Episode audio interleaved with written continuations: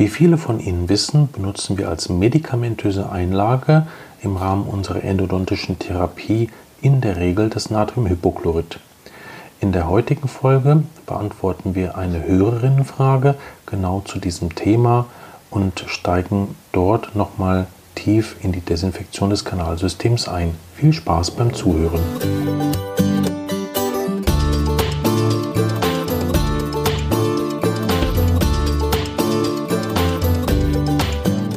Herzlich willkommen bei Intradental, dem Podcast, der für Ihre Praxis Wissenschaft. Mein Name ist Thomas Lang und wir sitzen hier wieder, Frau Kerstin, gemeinsam. Genau. Nach einem froh geschaffenen Arbeitstag. So sieht das aus, ja. Es ist schön, mal wieder hier zu sein, weil die letzten zwei Wochen waren ja sehr turbulent für mich. Ja. Ich war erst auf einer langen Reise in die Schweiz nach Bern. Da war vor zwei Wochen die SSE-Tagung. Das war ein richtiges Feuerwerk an Vorträgen rund um die Endodontie und auch wirklich mit vielen, vielen schönen Begegnungen. Für mich das erste Mal, dass ich so eine SSE-Tagung äh, mitgemacht habe. Haben Sie schon mal von der Gesellschaft gehört? Nee. Nee. Ich war wirklich schwer beeindruckt, weil eigentlich war meine, mein Vorurteil der, dass in der Schweiz halt wenig an Weiterbildung läuft für Zahnärzte, weil wir doch relativ viele Hospitanten haben, mhm. die aus der Schweiz zu uns kommen und auch einige Hörerinnen und Hörer aus der Schweiz haben wir. Mitunter sind ja auf der DGET-Tagung auch äh, Kollegen aus der Schweiz dort, sodass ich eigentlich dachte, naja, es gibt die SSE, aber was die dann genau machen und äh, wie die Kongresse so sind, war für mich bisher, hatte ich gar nicht so sehr auf dem Radar. Und vor drei Jahren hat mich der Vorstand eingeladen, dort einen Vortrag zu halten zum Thema DVT in der Endodontie, in Anlehnung an unsere Forschungsarbeit, die wir dazu gemacht haben und Entwicklungsarbeit da habe ich mich sehr, sehr darüber gefreut. A, weil ich den Kollegen sehr schätze, der mich eingeladen hat. Dann, weil das ja auch wirkliches, wirklich wichtiges Thema ist. Und dann kam Corona. und dann wurde das einmal verschoben und dann wurde das zweimal verschoben. Und die haben halt wirklich die, so wie der Kongress geplant war, haben die das genauso dann erst jetzt durchgeführt. Und eigentlich war es geplant, dass ich da 2020 hinfahre, meine ich. Ja, aber da war das schon irgendwie so, dass die dann abgesagt haben. Das war wirklich sehr schön, weil die haben, das war richtig voll. Also es waren so über 300 Teilnehmer und es war in Bern, was ja eine ganz spannende Stadt ist, mit vielen Gebäuden aus grünem Sandstein. Ist ja die Hauptstadt der Schweiz. Also da ist quasi der, das Parlament und auch die Nationalbank ganz kleines, süßes Gebäude. Mit einem sehr schönen, netten Vorgarten. Und ja, es war, vielleicht war es auch wirklich so viel los, weil eben die Teilnehmer alle fortbildungshungrig geworden sind. Es lief ja fast zweieinhalb Jahre nichts an großen Veranstaltungen. Und denke aber, so wie ich das erlebt habe, dass es immer ungefähr so gefüllt ist. Also so mit 250 bis 300 Rechnen, die dort mhm. anscheinend. Und die kamen dort auch aus unterschiedlichen Ländern. Also es waren eine ganze Reihe deutsche Kollegen da. Es waren dort ähm, natürlich viele Schweizer Kollegen, aber eben auch aus Frankreich, aus Italien auch, aus Österreich. Also wirklich so aus, aus dem ganzen Ländereck, muss man sagen. Es wurde übersetzt ins Englische, ins Deutsche und ins Französische. Mhm. Und zwar simultan, also richtig mit Übersetzerkabinen. Und ja, es war ein ganz besonderes Flair und beim Get Together habe ich dann auch so ein bisschen mitbekommen, weswegen das Flair so besonders war, weil dann eben der aktuelle Präsident dann das Glas erhoben hat. Einem, und das war in einem relativ kleinen Restaurant, es war nur mit 100 Teilnehmern, die konnten beim Get Together dazu und hat dann an das Glas geschlagen und dann gesagt, ja, wir haben hier was ganz Besonderes heute Abend, nämlich genau vor 30 Jahren ist die SSE in diesem Restaurant gegründet worden mit ähm, drei, vier Kollegen, die dann jeder 100 Franken auf den Tisch gelegt haben in gemeinsamen Topf und gesagt haben, wir gründen jetzt die äh, Schweizerische Gesellschaft für Endodontie. Ja, das hat das Ganze sehr schön eingerahmt, also äh, wirklich sehr schön eingerahmt. Ja, es, war, es, es gab auch eine ganz, ganz lustige Anekdote, weil ich habe einen Vortrag eben über das DVT in der Endodontie gehabt und ich wusste nicht, wie die Schweizer so drauf sind weil das ist ja schon so ein gewisses brisantes Thema in Deutschland, ob man überhaupt das DVT anwenden sollte in der Zahnmedizin und in der Implantologie gleich gar und in der Endo schon gar nicht.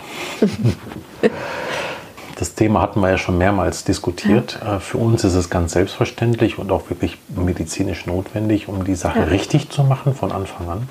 Aber ich war unsicher, als ich meinen Vortrag geschrieben habe, ob ich die dort nicht zu sehr belaste gedanklich damit, weil wir das DVT ja dann mitunter auch äh, für die exakte Ausrichtung der Trepanationsöffnung planen bei Zähnen, die jetzt nicht mehr wurzlig sind, ähm, aus gutem Grund. Das können wir auch gut wissenschaftlich inhaltlich belegen. Und deshalb habe ich meinen Vortrag in drei Drittel eingeteilt. Äh, in dem ersten Teil habe ich den, habe ich den Teilnehmern dargelegt, wie wenig wir uns auf unser Wissen und auf unser Sehen verlassen können und wie sehr wir quasi dort ja, die Zahnmedizin individualisiert betrachten müssen, weil jeder Zahn eben anders ist. Und natürlich ähneln die sich alle irgendwo, aber Erfahrung kann einem ganz oft ein Bein stellen.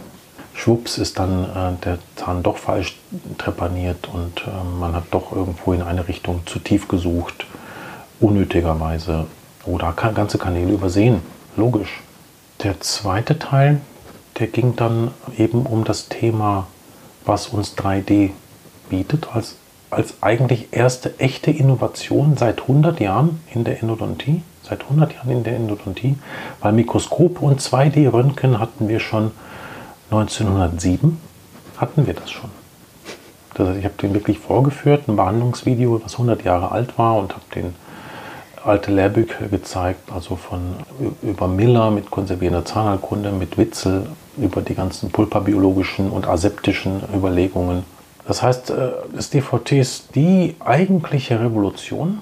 Klar, das Mikroskop haben wir vergessen, muss man auch ganz klar sagen. 90 Jahre lang war das vergessen. Ja?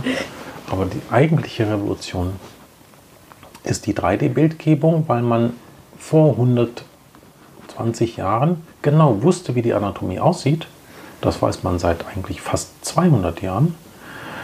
Aber man hat quasi die ganze Zeit gestrauchelt, dass man nicht genau wusste, wie es denn jetzt individuell ist. Ja?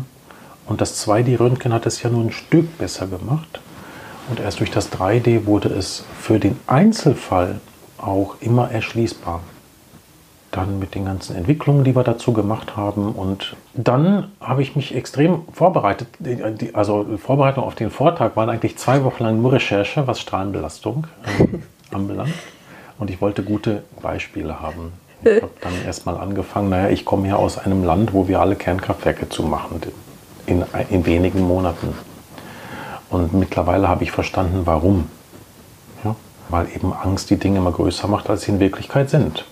Dann habe ich denen erzählt von Führungen durch Atomkraftwerke, dass man am Abklingbecken ruhig ins blaue Licht gucken kann, was unten die Reaktorstäbe dann in dem Wasser magisch machen. Man kann sogar im Abklingbecken schwimmen und hat eine geringere Strahlenbelastung, wenn man im Kernkraftwerk arbeitet, regelmäßig arbeitet, als jemand, der Flugbegleiter ist oder Pilot. Und zwar nur die Hälfte der Strahlenbelastung. Und dann, oh Wunder, oh Wunder, wer hat eine noch größere Strahlenbelastung als die Piloten? Die Leute, die in den Wasserwerken arbeiten. Und da wird es ja interessant, ja? weil man sich denkt, Wasserwerk, ja? wieso haben die in den Wasserwerken eine höhere Strahlenbelastung als Flugpersonal oder dreimal so hoch wie im Kernkraftwerk arbeiten?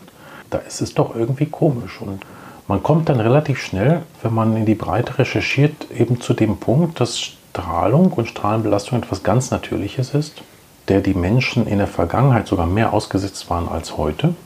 Warum? Also ganz früher, weil wir in Höhlen gelebt haben. Und in Höhlen ist die Strahlbelastung hoch, wegen Radon. Ja. Und in den Wasserwerken ist sie eben auch aus diesem Grund hoch, weil wenn das Wasser von der Tiefe hochgepumpt wird, also Wasser fließt in dünnen Erdspalten, in dünnen Felsspalten nach unten und Radon strömt in dünnen Felsspalten nach oben mit einer Halbwertzeit von zweieinhalb Tagen wird es, ist es halt in der Kette der Zerfallsprozesse von einem Uranisotop entsteht Radon ganz regelmäßig und Uran ist ja ein relativ häufiges Mineral. Und dann reichert sich das in den Spalten an und kommt dann an die Erdoberfläche und fließt dem Wasser förmlich entgegen. Und wenn man jetzt hingeht und Wasser aus der Tiefe hochpumpt, dann hat man halt einfach, dann evaporiert im Rahmen dieses Vorgangs einfach viel Radon. Und aus diesem Grunde haben die Leute, die in Wasserwerken arbeiten, die höchste Strahlenbelastung aller beruflich Exponierten. Tragen die auch Dosimeter? Das nehme ich mal an, dass sie das tun. Okay. Obwohl sie mit dem Natürlichsten der Welt arbeiten, nämlich mit Wasser, was man zum Leben braucht. So, und dann habe ich mir gedacht, okay, also ich bin davon ausgegangen, ich werde dort mehr oder weniger zerrissen im Rahmen meines Vortrages und deshalb habe ich mich da im Mittelteil habe ich mir da eine gute, habe ich mir sehr gute und, ähm, und stichfeste Belege dafür zusammengesucht, wie wenig so ein DVT tatsächlich ein, als Dosis ausmacht. Und ich bin dann hingegangen und habe mir einfach das radioaktivste Mineralwasser der Schweiz rausgesucht. Was auch noch in so einer giftgrünen Flasche ist und so ein, so ein Springbock vorne drauf ist. Rezynser. Rezynser. Was in der Schweiz vermarktet wird, wie mir das Auditorium dann fast im Gleichlaut, als ich auf dem Podium war, geantwortet hat, wo ich nicht wusste, wie man das ausspricht, haben die fast im Chor gesungen, Rezynser. Und, und der, der Werbespruch ist, Rezynser ist gesünder. und ich habe denen dann eben die amtlichen Werte vom Bundesamt für Strahlenschutz, was alle Mineralwässer von Europa in einer langen, langen Liste führt. Und Sie können, wenn Sie das als ausschließliches Wasser trinken, haben Sie halt eine jährliche Strahlenbelastung von um die 800 Mikrosievert. Ja. Und jetzt so ein DVT, da liegen wir bei unseren Geräten so zwischen 80 und 140 bei den äh, regelmäßigen Einstellungen, die wir fahren, Mikrosievert. Und dann haben Sie halt einfach gratis durch das Mineralwasser eben fünfmal so viel Strahlenbelastung wie ein DVT. Also alle zwei Monate könnten Sie, wenn Sie auf dieses Wasser verzichten, auch ein DVT schießen. Ganz vergleichbar ist das nicht. Ne? Das, das ist natürlich beim Wasser, haben Sie bestimmte Risiken sind höher, bestimmte Risiken sind niedriger. Ähm, das will ich gar nicht so sehr vertiefen, aber das ist, ist vielleicht ein interessantes Thema für einen Podcast, den wir mal machen. Das Wasser, was am meisten strahlt, ist die sogenannte Petras-Quelle. Die ist aus Portugal. Da haben Sie 6000 Mikrosievert pro Jahr. Können Sie in der Spitze hochkommen, wenn Sie quasi Ihr Trinkwasser damit, wenn das Ihr Wasser ist, was Sie trinken, also die eineinhalb Liter am Tag als Dosis. Ja, und eigentlich, eigentlich sagen uns diese Werte, das, was auch die überwiegende Mehrzahl an Fachleuten sagt, dass das völlig harmlos ist. Weil man eben bei diesen niedrigen Dosen nicht weiß, was es überhaupt macht. Also es ist eigentlich bei harmlosen Dingen weiß man ja nicht, was es macht. Ja? Also, bei hohen Einzeldosen weiß man das relativ genau. Und zwar die besten Werte kommen aus der Zeit nach Hiroshima, weil man dann, als man das Land wieder besiedelt hat, was man recht zügig machen musste, genau wusste, wie viel Dosis kriegt jede, jedes Kind, jedes Familienmitglied mit und wie ist die Krebsrate dann angestiegen und die Daten habe ich mir in dem Zusammenhang auch angeguckt und das ist extrem wenig gewesen, wirklich extrem wenig. Also bei 45 Krebsfällen, die sowieso auftreten als, als Häufung, ist ein fraglicher Fall in diesen äh, zusätzlich auf diese radioaktive Belastung angenommen worden. Und jetzt hat man Folgendes gemacht: Man hat einfach die Werte von Hiroshima linear durchgezogen und gesagt, es gibt keine harmlose Strahlung jede Strahlung kann potenziell ganz Schaden machen. Und man potenziert einfach die Gruppe der Menschen hoch. Das hat man gemacht. Total verrückt, ne? Indem man sagt, also äh, Sonne ist immer gefährlich. Ja? Und auch jede Minute, die sie in der Sonne sind, kann sie umbringen. Ist ja, ja auch Strahlung. Sonne ist ja. ja auch Strahlung, nur die Wellenlänge ist eine andere. Und man weiß es ja eigentlich, dass die Dosis das Gift macht. Und das ist dieser lineare Zusammenhang zwischen Gefahrenpotenzial. Hat man einfach hochgerechnet, okay, wenn bei einer hohen Dosis so und so viel Schaden entsteht, dann ist bei einer niedrigen Dosis auf eine Million Menschen der Schaden so. Eigentlich total verrückt und niemals wirklich belegbar gewesen aus irgendwelchen statistischen Daten. Wirklich eine mhm. reine Mutmaßung eines linearen Verlaufes und einer und dass keine Dosis harmlos ist. Ja, jetzt sind aber die weitestgehend alle Fachgesellschaften, bis auf eine, sind jetzt da zurückgetreten und haben gesagt, wir können das gar nicht, gar nicht rechtfertigen. Und jegliche Bildgebung in der Medizin liegt unterhalb dessen, was man gesichert weiß, dass es ein Schaden entstehen kann. Jegliche. Es gibt keine Bildgebung, also auch in Spiral-CT nicht. Kommen Sie nicht mhm. dran. Und nur bei therapeutisch angewendeten Strahlendosen ja, weiß man, dass es ein Gefahrenpotenzial gibt, aber gut, da will man ja auch Zellen zerstören damit. Ja. Und das ist ja dann auch logisch, das ist ja auch ein Teil der Therapie. Ja, das habe ich den, und jetzt halten Sie sich fest, ich habe dann im Nachhinein erfahren, dass die Rezynsa war das Mineralwasser des Kongresses. und die hatten zwei verschiedene Wässer. Das Rezynsa war quasi das mit Bitzeln und das stille Wasser war eine andere Quelle. Und es war dann so, am Ende des Tages hat mir dann einer vom Vorstand noch ein Bild per WhatsApp geschickt, wo dann alle Flaschen noch, wo eine riesen Batterie an Rezynsa-Wasser war und nur noch eine Flasche übrig war von dem anderen. Und dann habe ich mir gedacht, hm, Klaus, ich weiß nicht, ob ich mich darüber freuen soll, über das Bild, weil ähm, wenn dem so ist, dann haben die meinen Vortrag nicht verstanden. Und das ist, äh, das ist wirklich irgendwie dadurch eine ganz, ganz schöne Erfahrung gewesen. Und Sie haben nicht zur Entängstigung beigetragen. Doch schon.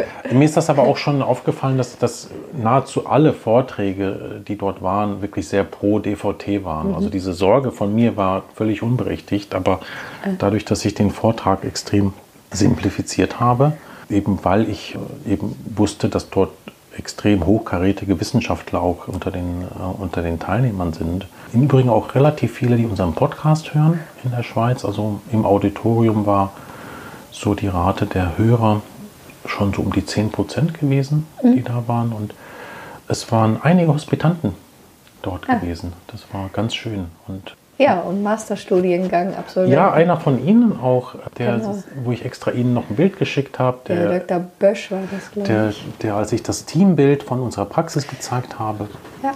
dann mir gesagt hat, ah, er hat die Frau Kersting erkannt und ich soll sie ganz lieb grüßen. Und das habe ich dann auch direkt gemacht. Genau auch aus dem Masterstudiengang vom Dr. Nguyen war eine Teilnehmerin da, die ihn dann auch gesehen hat auf, dem, ja. auf, den, auf der Einstiegsfolie. Und das war wirklich eine ganz, ganz tolle Veranstaltung. Und für mich ging es dann ein bisschen stressig weiter, weil genau eine Woche später war ich dann in Dresden fürs Curriculum, was auch sehr schön war, aber bei weitem nicht so lebendig. Fein. Wir wollten uns heute wieder einer Hörerfrage widmen. Wir haben hier eine ganze Reihe. In diesem Zusammenhang ermutige ich Sie alle, ähm, uns einfach über die Shownotes in, den, in dem Podcast gibt es unten einen Link, dann kommt man auf eine Webseite, wenn man das auf dem Handy anklickt und dann kann man eine Sprachnachricht von 60 Sekunden einsprechen. Also nach 60 Sekunden bricht es dann ab. Und das finde ich sehr schön, weil das belebt das Ganze. Und gestern habe ich noch mit einem Kollegen gesprochen, der mich angerufen hat, weil er eine Frage hatte. Und ich habe ihm dann gesagt, nee, also das beantworte ich Ihnen jetzt nicht, sondern wir treffen uns extra und nehmen zusammen das als Folge auf, weil es ist ja für alle anderen interessant. Ja. Da ging es nämlich um die Behandlung von Zysten, mhm. wie wir damit umgehen. Und ja. Da mache ich mit ihm dann sogar eine eigene Folge. Genau, und das ist eine Frage, die geht um Desinfektion des Wurzelkanals und um die Anwendung vom Natriumhypochlorid. Das ist ja eben genau das Protokoll, was wir auch schon mal in einem Podcast, ich weiß nicht, ob es in unserem war oder in dem, den ich mit dem Georg Benjamin aufgenommen habe. Ich glaube, das war der mit dem Georg Benjamin, wo wir unsere Art der Desinfektion des Kanalsystems dargelegt haben. Und das spiele ich einmal vor. Dann können wir das Ganze beantworten. Hallo, ich habe nur eine kurze Frage zum Thema Natriumhypochlorid im Kanal belassen zwischen zwei Sitzungen. Mich würde eigentlich nur interessieren, wann das Natriumhypochlorid die Wirkung verliert, beziehungsweise wann es denn dann zerfällt in Kochsalzlösung und wie lange es einfach noch wirkt im Kanal und ob es irg zu irgendwelchen Beschwerden beim Patienten kommen kann, ob es irgendwelche Auswirkungen hat. Ja, das war kurz und kompakt. Eigentlich ist dieses Protokoll mit dem Natriumhypochlorid im Kanal belassen. Das ist von einem Kollegen, der im Übrigen jetzt auch in Bern gewesen ist. Das ist ähm, Matthias Zehner, der dort jetzt aktuell ist er in Zürich an der Uni. Mhm. ähm, aber auch eine, der hat eine private Ordination an der Uni, aber ist auch noch ein Teil des, des Lehrkörpers dort. So habe ich ihn verstanden, als ich mich mit ihm vor zwei Wochen getroffen habe. Ja, das, der Hintergrund mit dem Natriumhypochlorid ist, ich glaube, für Sie war das auch relativ ungewöhnlich, ne? Mhm. so zu arbeiten. Und Ja. mittlerweile, Das ist total angenehm und ich freue mich immer, wenn ich nach einer Woche wieder ins Pulpenkarum reingucken kann. Es ist alles so schön sauber. ja, ja, Also es ist kein Vergleich. kein Vergleich. Ne? Ja. Insbesondere wenn man dann mal sieht, wenn sie eine Vitalextirpation machen, kommt ja. Ja. selten vor. Aber wenn man die mal macht, wie fein das in den Isthmen und so weiter alles wa- weggewaschen ist. Ja. Das ist wirklich beeindruckend. Und dann geht der Sealer bei einer Primärbehandlung und das, die ganze Gutapärchen geht in diese feine Ramifikation hier rein. Ja. Oder das Thema mit den Pulpensteinen. Wenn da nochmal ein Pulpenstein am Kammerboden liegt und man sieht den bei der Trepanation nicht so richtig, dann ist das nach dem Hypochlorid, wenn es drin liegt, so sichtbar, weil eben das ganze organische Gewebe unter dem Pulpenstein rausgewaschen ist und man es dann sehr klar abgrenzen kann. Also das macht inhaltlich ganz viel Sinn, aber ich denke, dass es äh, lohnenswert ist, einfach mal über das Protokoll nochmal genau nachzudenken. Also richtig gut funktioniert die Desinfektion mit dem Natriumhypochlorid nur dann, wenn man alle Kanäle patent hat, aufbereitet hat und genug Volumen da ist, weil wir brauchen ja Raum, damit es wirken kann.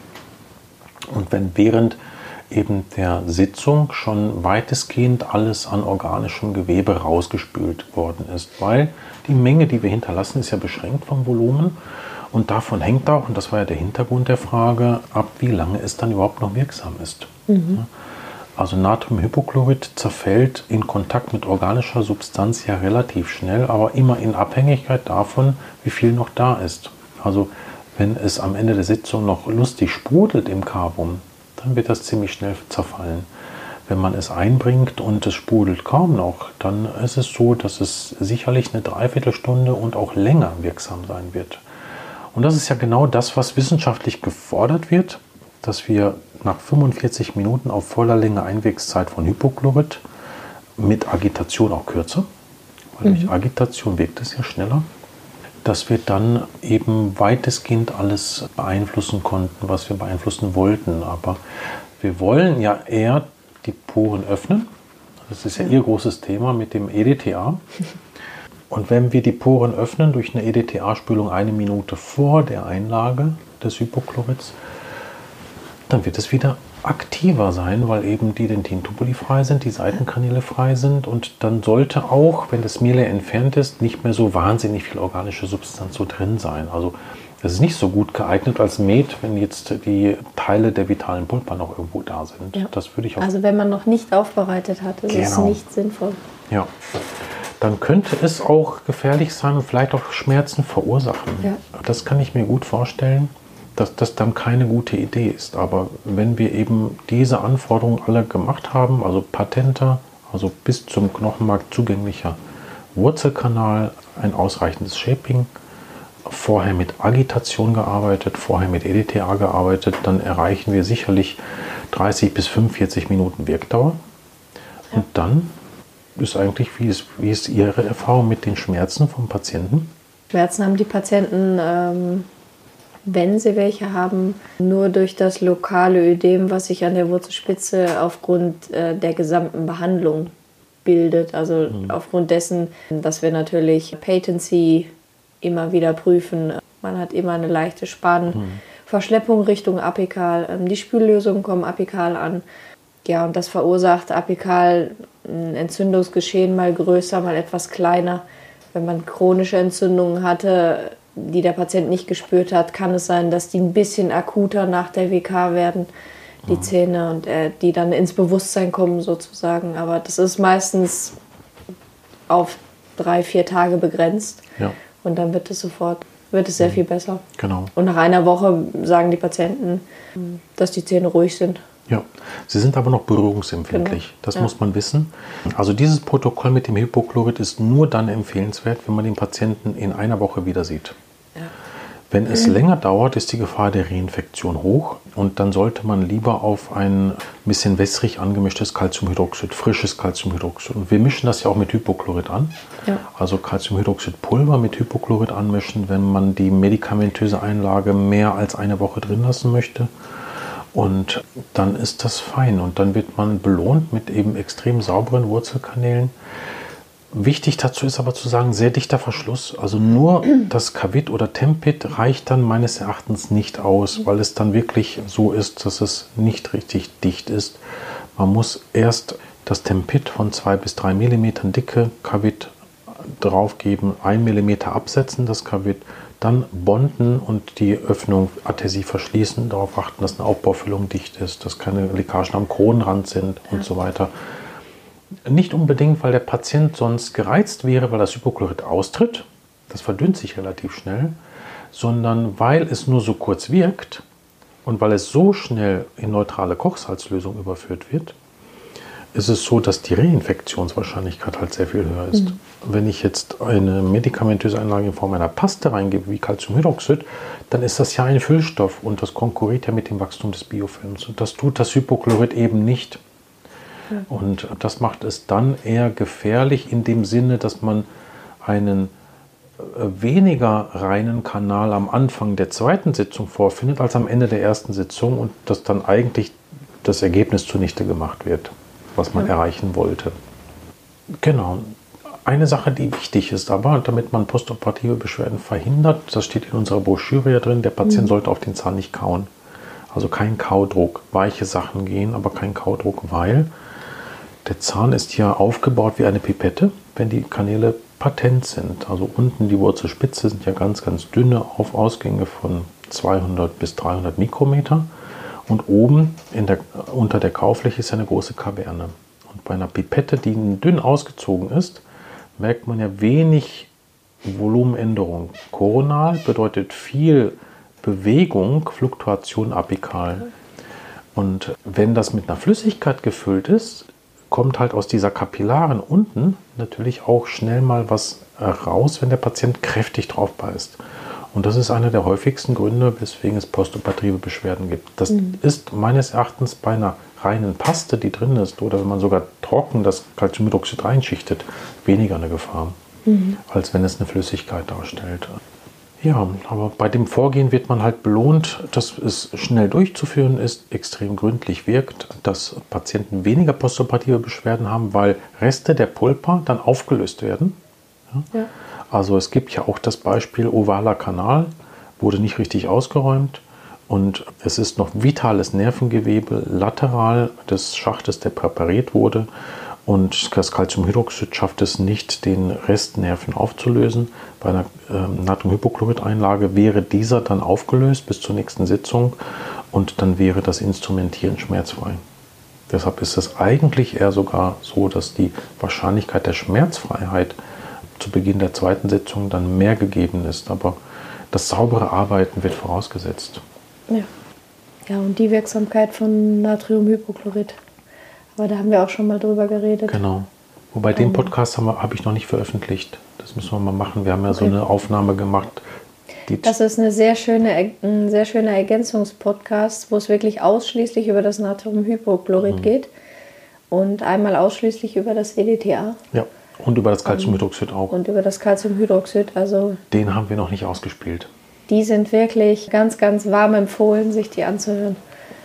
Ja. Ich würde sagen, das ist ja fast eine Aufforderung an die Hörerinnen und Hörer.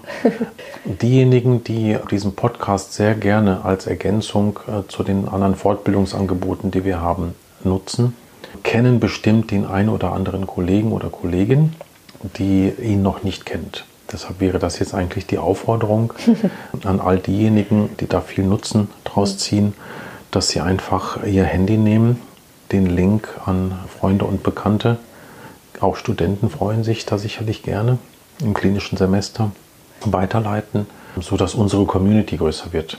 Ja. Ähm, die steigt schon deutlich, aber nicht so schnell, wie man sich das eigentlich so wünscht, wenn man überlegt, wie viel Energie wir da reinstecken.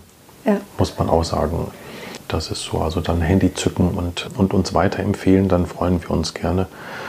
Und nicht unerwähnt wollte ich lassen, dass wir jetzt wegen Bern habe ich noch ein paar neue Hospitationstermine hochgeladen mhm. auf die Homepage. Also es gibt jetzt noch ein paar Termine zur Hospitation über siriusendo.de.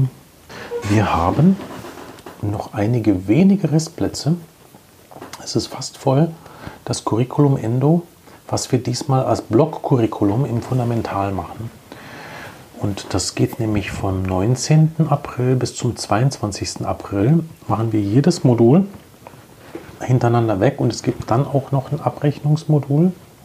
Und das ist am Samstag, also Liquidation. Und auch noch ein Vortrag über Leistung, Leidenschaft und Liquidation, die drei Ls. Den halte ich extrem selten, aber den werde ich da auch halten am 22 ein Vortrag ähm, darüber, ob es sinnvoll ist, nur sich für Zeit bezahlen zu lassen. Ein bisschen um die Ecke gedacht. Und da gibt es, glaube ich, noch drei Plätze, nach dem, was mir der Herr Boot gesagt hat. Also wir haben 16, haben wir immer Maximum, weil wir dann die OP-Mikroskope haben. Mhm. Und ich war ja jetzt mit den Jungs Tischtennis spielen Anfang Januar im Fundamental. Da machen die immer so ein dentales Tischtennisturnier, was wirklich sehr viel Spaß gemacht hat. Da sagte er mir, 13 Plätze hat er besetzt und drei sind entsprechend noch frei. Also dann unter fundamental.de nach unserem Curriculum schauen. Und wir werden das wahrscheinlich dieses Jahr wird das das einzige Curriculum sein. Ich glaube, im Herbst schaffe ich das nicht nochmal, weil wir da ja umziehen mit der Praxis und das nächste wird dann erst im Frühjahr 24 sein, jetzt den mhm. Remscheid. Meine ich. Ich glaube, dass wir den Termin sogar fix gemacht haben.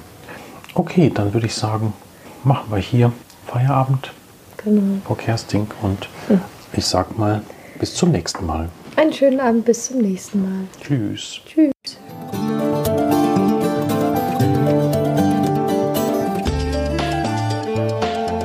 Das war eine weitere Folge von Intradental. Wenn Ihnen diese Folge gefallen hat, würde ich mich sehr über eine Bewertung bei iTunes freuen. Dadurch erhöhen Sie die Sichtbarkeit für interessierte Kollegen. Noch mehr würde ich mich über ein direktes Feedback freuen. Dafür können Sie in den Show Notes auf den Link ganz unten klicken. Sie gelangen dann auf eine Seite, wo Sie uns direkt eine Nachricht einsprechen können. Weiter können Sie uns natürlich auch eine E-Mail senden. Sie erreichen uns über info@intradental.de. Wenn Sie uns Patienten für komplexe Wurzelkanalbehandlung überweisen möchten oder an unseren Fortbildungen interessiert sind, besuchen Sie unsere Webseite www.siriusendo.de Unsere wissenschaftlichen Veröffentlichungen finden Sie auf der Institutswebseite unter ormed.net. Ich freue mich, wenn Sie auch in der nächsten Folge wieder mit dabei sind. Diese erscheint sonntags um 10 Uhr.